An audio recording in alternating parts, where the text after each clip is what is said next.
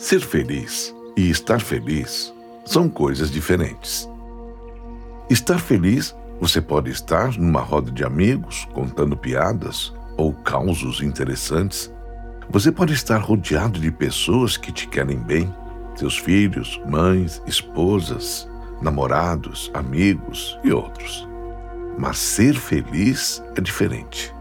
Ser feliz é estar bem contigo mesmo, independente de quem esteja te rodeando. Ser feliz é um estado de espírito. É dentro de você. É quando você se sente feliz. Esses momentos geralmente acontecem quando você toma uma atitude onde pode ajudar alguém. Caridade acima de tudo. Ombro amigo.